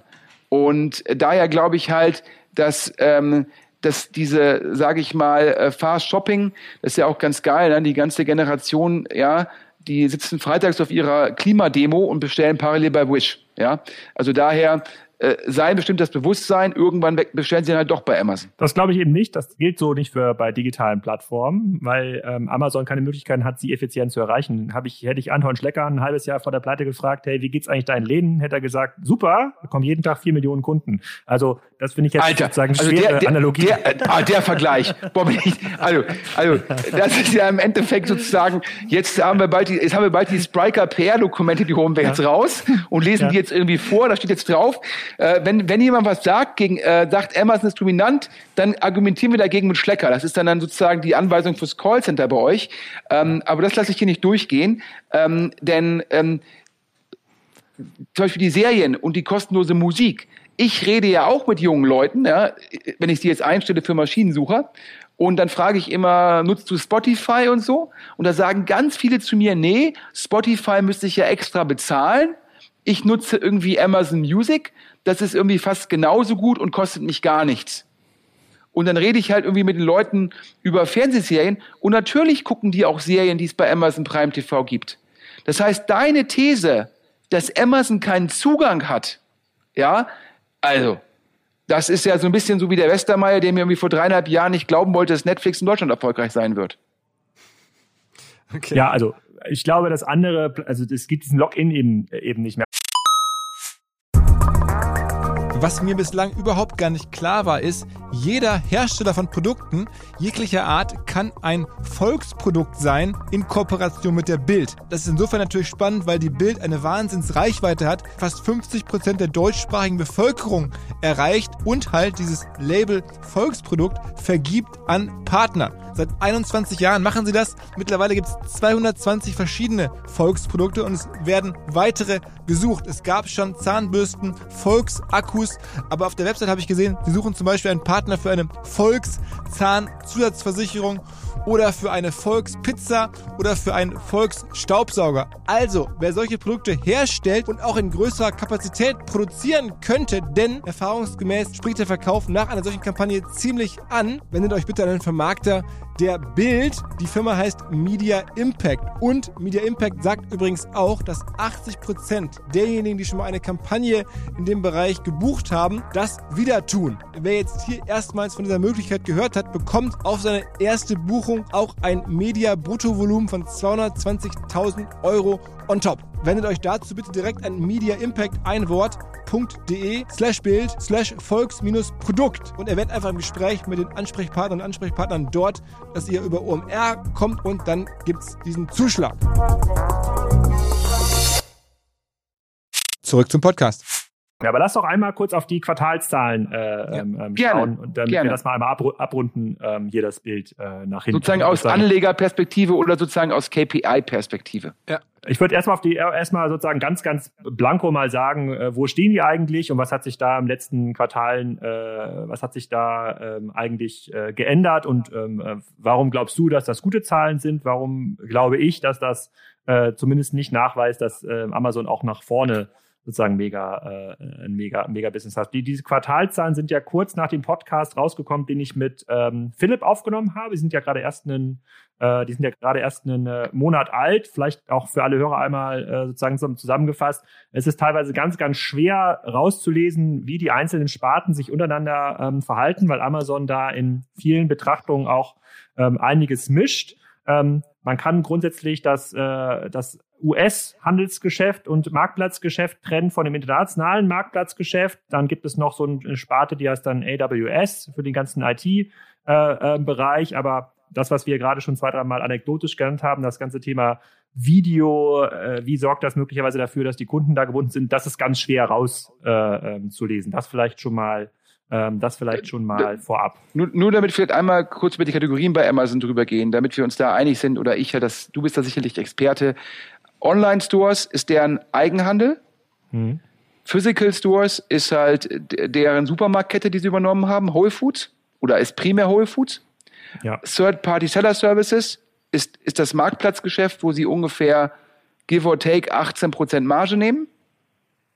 Subscription, ja. Subscription Services ist Prime. Unter Prime fällt per Definition auch TV-Serien ähm, und Musik. AWS ist das Cloud-Geschäft und Asas ist nach meinem Verständnis aktuell primär das Werbegeschäft. Mm, ja. So, okay. Und es muss man fair sein, also das, äh, ich glaube, die Q2-Zahlen waren nicht so stark und sicherlich war das vielleicht auch einer der Gründe, warum ähm, da letztendlich gesagt worden ist, ähm, ja nicht nur vom Alexander Graf, ist die Fragestellung Amazon Peak, was daran lag, dass der, insbesondere der Eigenhandel nicht so stark gewachsen war in den Quartalen vorher.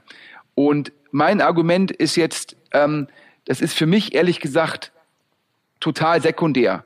Ähm, viele Leute machen meines Erachtens den Fehler, die ganze Zeit Äpfel mit Birnen zu vergleichen. Was meine ich damit? Letztendlich muss man, wenn man Firmen vergleicht und Umsätze, den sogenannten Innenumsatz vergleichen.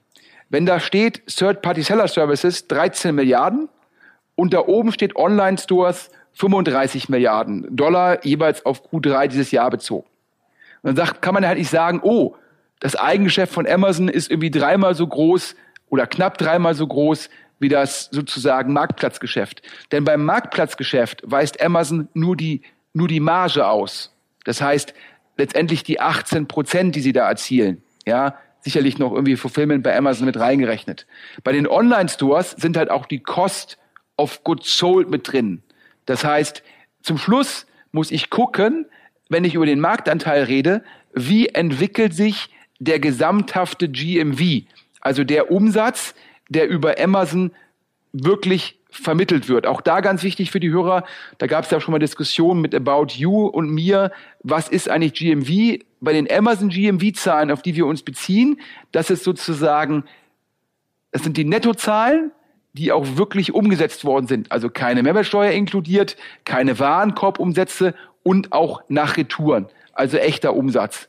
Und da ist ja mein Argument, da wird Amazon Marktanteile gewinnen. Also sprich, stärker wachsen als der Rest vom Online-Handel.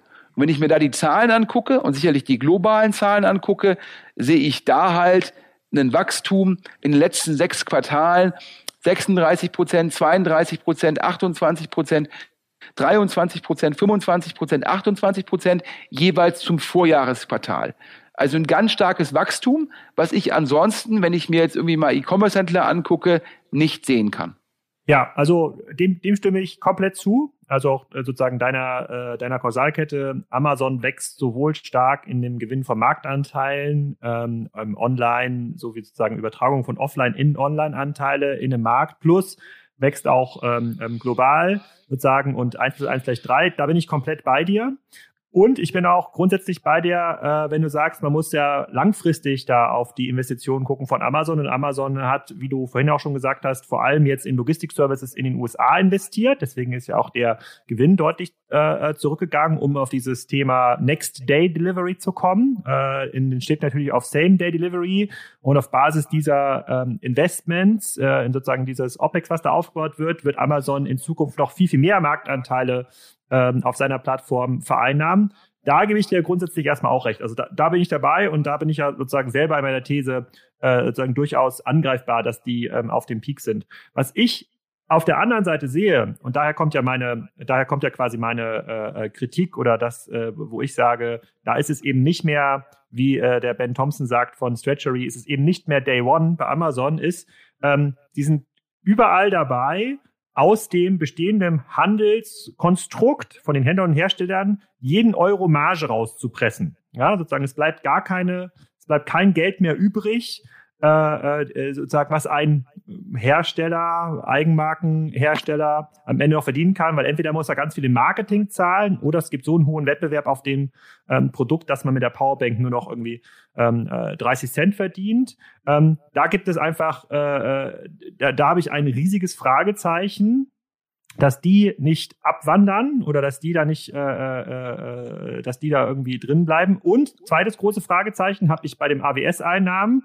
Die sind ja in diesem Jahr, ich schaue ja gleich mal in die, äh, in die Zahlen rein, versuche das gleich mal äh, vorzulesen. Diese, das, das AWS-Einkommen, also dieses Cloud-Service, ja. das Vermieten von Serverplatz, äh, der, der grundsätzliche Umsatz ist äh, nochmal gestiegen. Da reden wir von äh, 8,9 Milliarden äh, Dollar in Q3 2019. Äh, da ist eine Marge drauf von 2,2 Milliarden Dollar. Die Marge wächst nicht, also der Umsatz wächst äh, year over year um circa 30 bis 35 Prozent. Die Marge wächst 10 Prozent.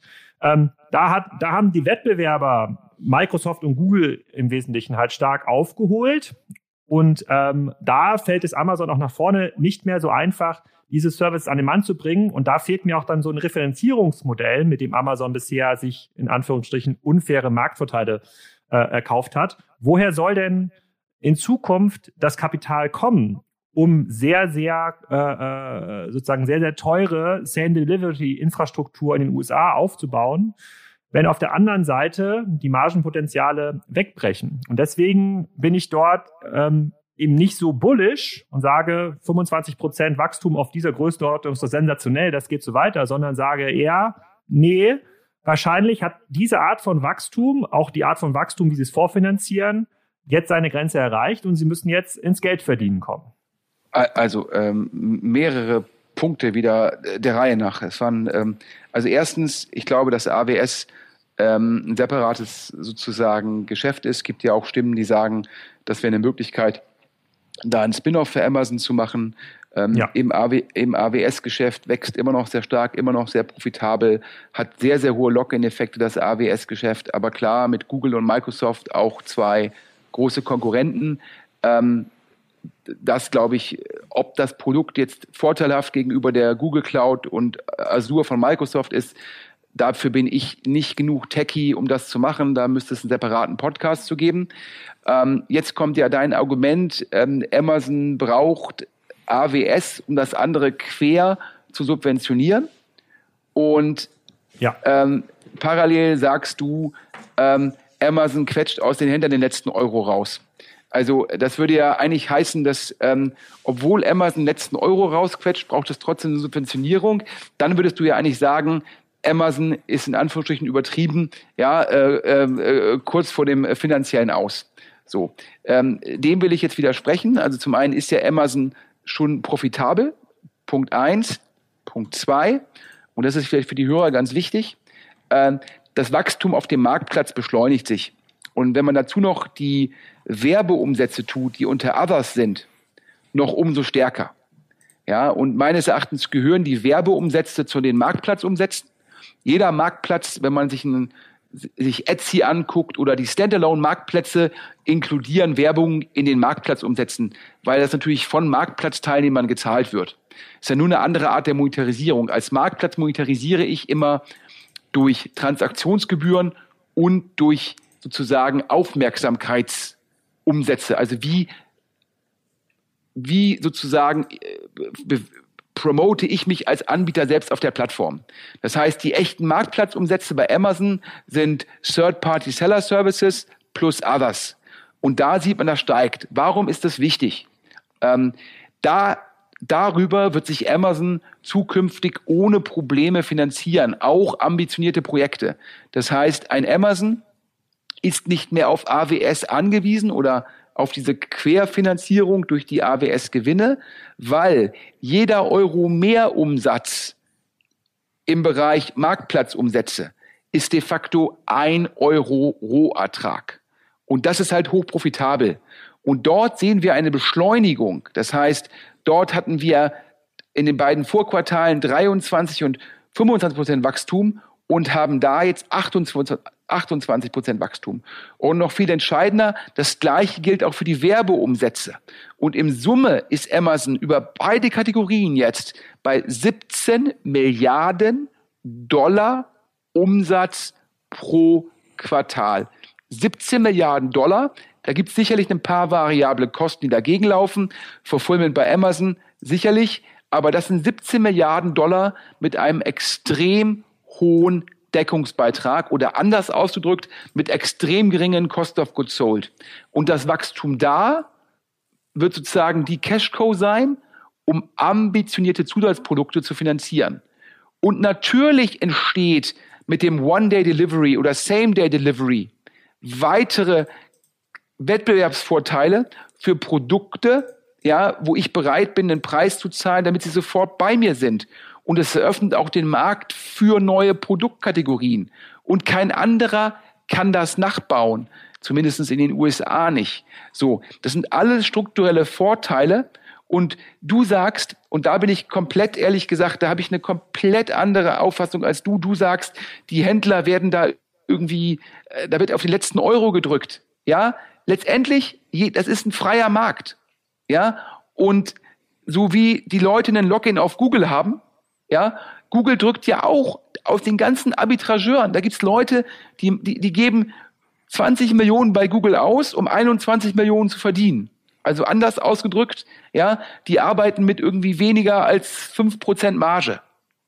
So. Und das ist hier natürlich auch, es gibt halt immer, wenn ein Marktplatz wächst und es kommen neue Kategorien hinzu, dann gibt es eine Möglichkeit, wo viele Händler Geld verdienen. In der Sekunde, wo die Märkte effizienter werden, wo sich einzelne Kategorien sozusagen, ja, wo die halt nicht mehr so stark wachsen, ja, dann wird es schwieriger, dort nachhaltig eine Überrendite auf das eingesetzte Kapital zu erwirtschaften. So.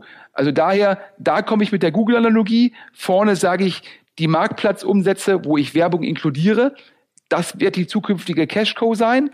Ähm, und äh, daher bin ich da sehe ich das halt nicht, ja. Und da kommen wir wieder auf die Ausgangshypothese zurück. Und wie gesagt, man muss fair sein. Du hast die These von dir ausgesprochen vor den Q3-Ergebnissen.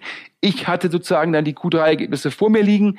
Also sozusagen, ich konnte damit argumentieren und dir damit in den Rücken fallen. Ich kann zu meiner Verteidigung nur sagen, ich hätte es auch vorher gesagt. Aber so sind natürlich meine Thesen noch wesentlich stärker gewesen und wesentlich wissender. Aber ich sage halt, das geht so weiter, ja. Und äh, ich habe halt überhaupt aus dem ganzen Podcast, ich habe natürlich deine, deine Mikroperspektive von den Händlern verstanden, aber welcher Händler soll denn jetzt Amazon aus welchem Grund Marktanteile abnehmen? Genau, also die Frage hast du ja vorhin schon, vorhin schon gesagt. Ähm, es gibt, äh, aus meiner Sicht gibt es den Login auf dem Marktplatz immer nur dann, wenn äh, der Marktplatz in der Lage ist, mir in dem Bereich Preis, relevantes Produkt und Verfügbarkeit das jeweils beste Set zu bieten. Und da muss ich mir für jeden Kauf überlegen, gibt es einen anderen Händler, sei es eine About You oder einen Thoman oder irgendein Dritter, der mir das bieten kann. Und ich sehe das in meinem Umfeld, und ich kann das leider nur aus der Mikroperspektive äh, nachvollziehen, gibt es immer mehr Händler, die mir das bieten können sozusagen, ob das ist nicht unbedingt Same Day Delivery in, äh, in München, in der Stadt, da soll ja Amazon auch schon ziemlich aktiv sein, aber es gibt zunehmend Händler. Ich gucke da gar nicht auf den ein, ich, ich muss mir nicht Otto angucken, ich muss mir nicht äh, Rewe angucken. Ich schaue mir nur an, wer kann in welchen Kategorien mir genau dieses Set, diese KPIs besser bieten. Oder sehe ich zunehmend mehr. Und ich sehe auch, äh, also, und da bin ich nicht ganz bei dir, ähm, ich, ich sehe auch keinen Grund, warum jemand, der äh, sich in einem äh, sozusagen in, in einem im Alibaba-Ökosystem bewegt, ja, oder in einem äh, in einem WeChat-Ökosystem bewegt, warum, warum der, wenn er dort in der Mobile First Darstellung äh, Produkte serviert bekommt, wo er gar nicht mehr vergleichen möchte, warum der überhaupt zu Amazon wechseln sollte. Da, da bin ich auch, da bin ich, da, da gehe ich nicht mit mit einem Argument, dass die dann da reinwachsen auf ein, die erwachsene äh, E-Commerce-Plattform. Also aber nochmal zurückzukommen du hast es lauter vertikale Anbieter genannt. Wie, wie sollen denn die ihre Kundenakquisitionskosten gegen finanzieren. Dass du aus deiner Perspektive, wo du, glaube ich, jeden CEO eines Händlers in Deutschland persönlich kennst, dass dir bewusst ist, dass du das Mikrofon bei Thomann kaufen kannst, dass du irgendwie das Produkt vielleicht am besten bei Otto kaufen kannst, dass es aus deiner Perspektive eine Möglichkeit ist. Ja, aber diese Transparenz, die haben doch im deutschen Markt vielleicht keine Ahnung, 1000 Kunden von irgendwie 80 Millionen. Ah, aber so. warum, aber warum wachsen denn in Salando oder About You im Bereich Fashion ähm, relativ zu Amazon und absolut zu Amazon viel schneller. Also äh, nochmal, ähm, ich beziehe mich ja immer auf den Gesamtmarkt und auf ähm, horizontale ähm, Anbieter. Das Gegenargument, du hast ja gerade viele genannt, jetzt gehen wir mal durch. Otto, da sind die Zahlen ja öffentlich. Ja, ich glaube, wenn Otto so wachsen würde wie Amazon, ja, dann würden die in Hamburg den ganzen Tag mit Champagner spritzen. Ja, äh, statt, st stattdessen sozusagen äh, verkaufen sie irgendwie Anteile an E-Ventures Fonds, damit sie sozusagen äh, irgendwelche Gewinne in ihrer Bilanz ausweisen können, damit sie irgendwie ihre Anleger der Anleihen und die Banken beruhigen. Ja, ja, wenn die Banken sehen würden, dass die Firma wächst, dann müsste man solche Taschenspielertricks es geht ja nur darum, irgendwelche stillen Reserven in der Bilanz zu heben, hätte man die gar nicht nötig. Das zum Thema Otto. Ja, ähm, ich glaube, du warst da früher. Ähm, ich würde jetzt sagen, gibt einen guten Grund, warum du nicht mehr da bist. Ja.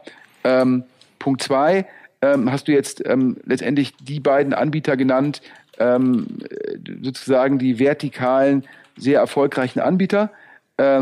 jetzt sage ich zum Thema, es gibt natürlich Kategorien, wo es sinnvoll ist, das User Interface sehr kategorienspezifisch auszugestalten.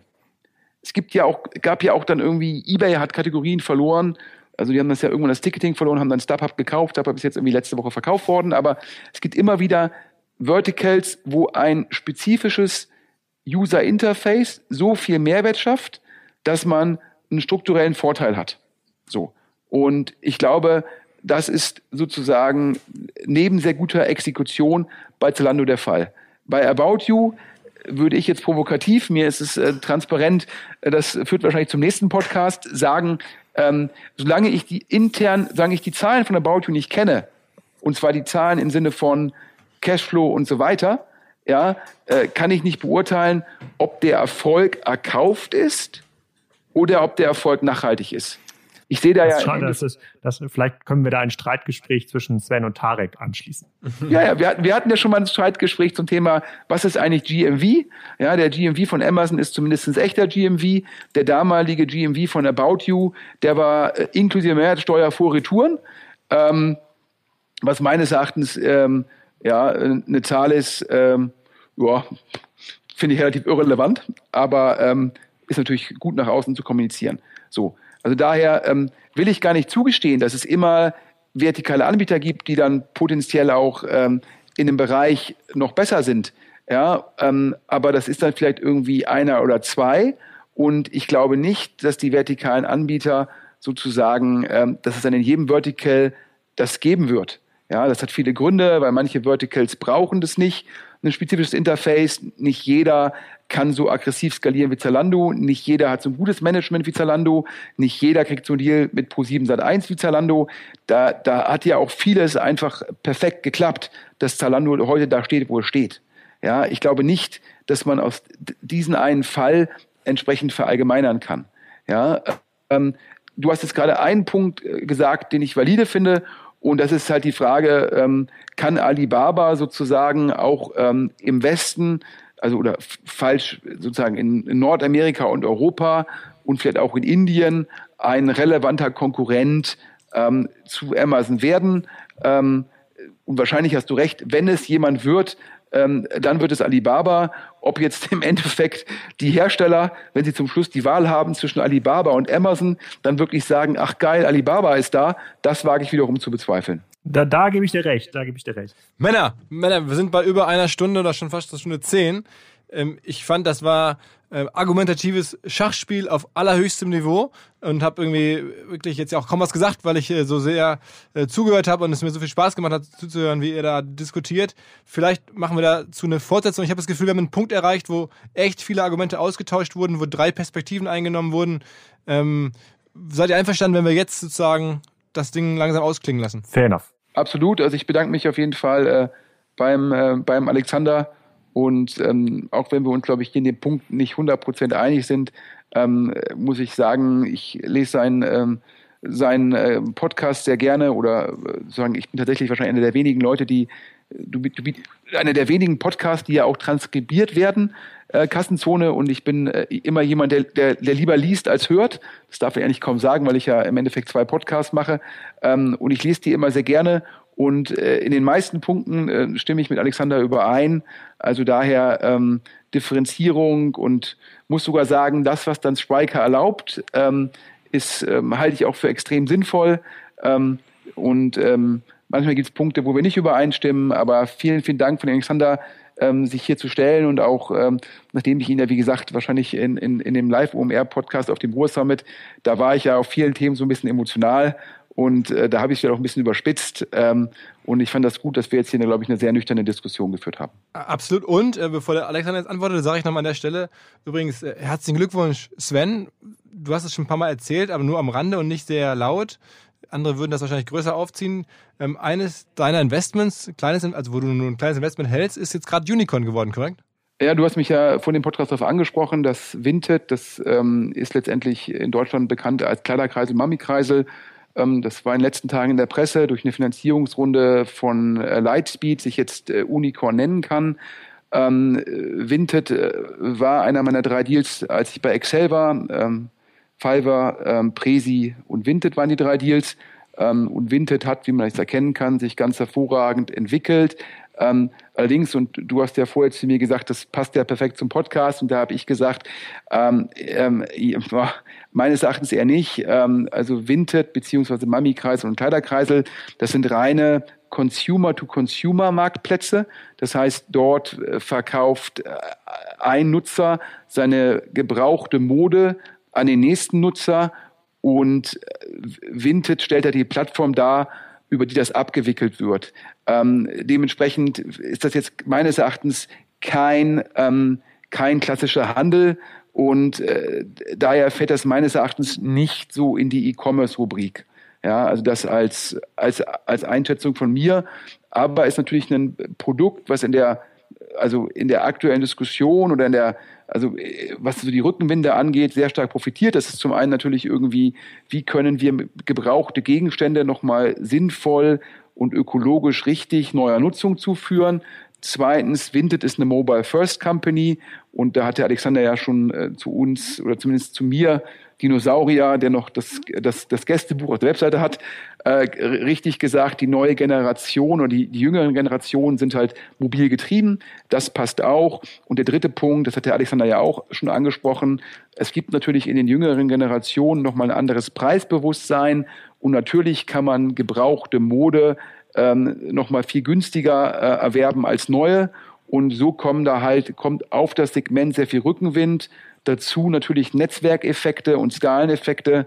Und das treibt das Modell ähm, sehr, sehr positiv. Hast du das damals bei dem Investment, diese Effekte alle schon so gesehen damals, als du dich entschieden hast zu investieren? Ich glaube, ich habe gesehen, ähm, dass letztendlich ähm, da sehr viel Liquidität ist und sehr viel Nutzung und sehr viel Handel und sehr viele Kontakte, dass also der, die, die, die klassischen Marktplatz-KPIs, dass die alle ähm, sehr, sehr gut aussahen.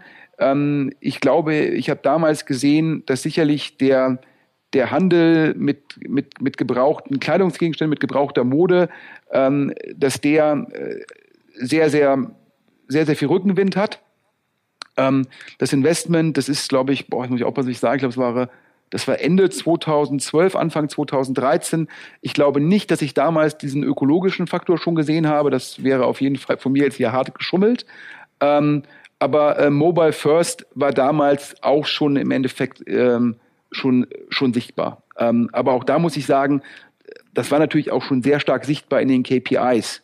Ähm, also so einen so ein Mami-Kreisel hat sich extrem schnell entwickelt. Da konnte man sehen, dass junge Mütter sehr gerne die gebrauchten Sachen austauschen und man konnte auch schon sehen, wie hoch der mobile Anteil war komparativ zu anderen Modellen. Ja, das heißt also, ähm, ich habe, glaube ich, von außen einen sehr, sehr gut funktionierenden Marktplatz gesehen. Ähm, ähm, und dann habe ich halt die KPIs gesehen und ähm, hab, konnte daraus dann Thesen herleiten. Jetzt zu sagen, dass ich damals äh, sozusagen das schon alles von außen ablesen konnte, war übertrieben. Ich glaube, man muss bei Marktplätzen immer gucken, welcher Marktplatz hat Traktion, äh, welcher Marktplatz hat sehr gesunde KPIs und dann guckt man halt runter und guckt, ob die langfristigen Makrotrends, also ob die Rückenwinde da auch schon abgebildet sind und kann auf der Basis sich dann halt Thesen bilden, wie sich die KPIs und wie sich die Nutzung zukünftig entwickelt. Alles klar. So, Männer. Was ein Podcast. Wahrscheinlich intellektuell einer der anspruchsvollsten, die wir hier je gemacht haben. Äh, dank euch beiden. Ähm, ich bin mir sicher, Aber wir sehen Du hast gerade dem Alexander, dem Alexander das Wort genommen. Ich glaube, er kriegt auf jeden Fall auch nochmal eine Schlussbemerkung, sonst ist das ein bisschen unfair. Alex. Ja, äh, danke Philipp, danke Sven. Ähm, ich fasse das auf jeden Fall auch noch auf Kassenzone zusammen und nehme auch mal die Fragen mit, die Sven hier richtigerweise aufgeworfen hat. Also was ist eigentlich die Alternative? Gibt es überhaupt eine? Und äh, ähm, wir haben äh, ganz gut die Frage umschifft, sollte ich jetzt noch in Amazon investieren? Wir haben beide im Vorfeld gesagt, wir sind hier keine Anlageberater. Da müssen sich die Leute schon den Podcast komplett anhören und ihre Entscheidung selber treffen. Ähm, aber ich, äh, ich glaube, diese Art der Diskussion äh, führt die Leute weiter, die es interessiert und äh, hoffe, dass es bald mehr Formate gibt in diesem Sinne bei der OMR. Ja, ich glaube, muss ja fairerweise sagen, wenn jetzt OMR nur solche Podcasts machen würde, ähm, dann hat der Philipp irgendwann ein Reichweitenproblem.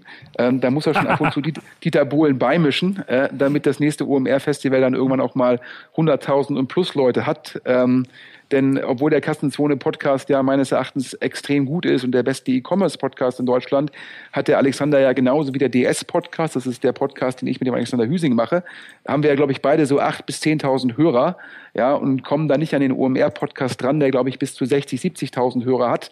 Daher mein Angebot hier, falls aus dem Podcast viele Fragen kommen, ja, und der Philipp sagt, die Fragen sind zwar spannend, aber zu spezifisch für OMR wäre ich auch bereit, mit dem Alexander das Gespräch auf Kassenzone sozusagen auf Basis von Hörerfragen weiter fortzuführen. Alles klar. Männer, wir finden eine Lösung. Wir sehen uns irgendwie sicherlich in jeglicher Konstellation im OMR und im Kassenzone und im DS und sonst welchen äh, Kosmen dieser Welt wieder. Vielen Dank, Männer, und bis die Tage. Ciao, ciao. Vielen Dank. Ciao, ciao. Zur Abwechslung jetzt mal vollkommen schamlos und offene Selbstvermarktung und Werbung für unser OMR Festival am 7 und 8. Mai. Dort sind wir gerade in der absoluten Planungshochphase. Das heißt, wir verkaufen jetzt letzte Standflächen. Wir planen, wie halt dort alles laufen wird Anfang Mai.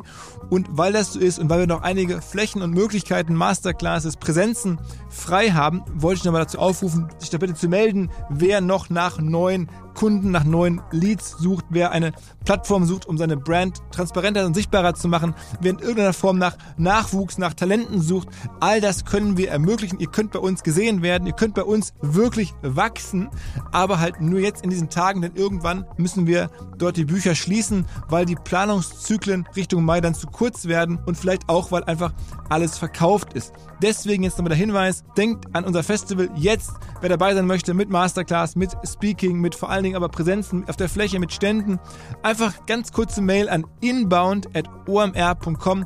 Innerhalb eines Tages melden sich da eine Kollegin, ein Kollege und dann startet die Zusammenarbeit.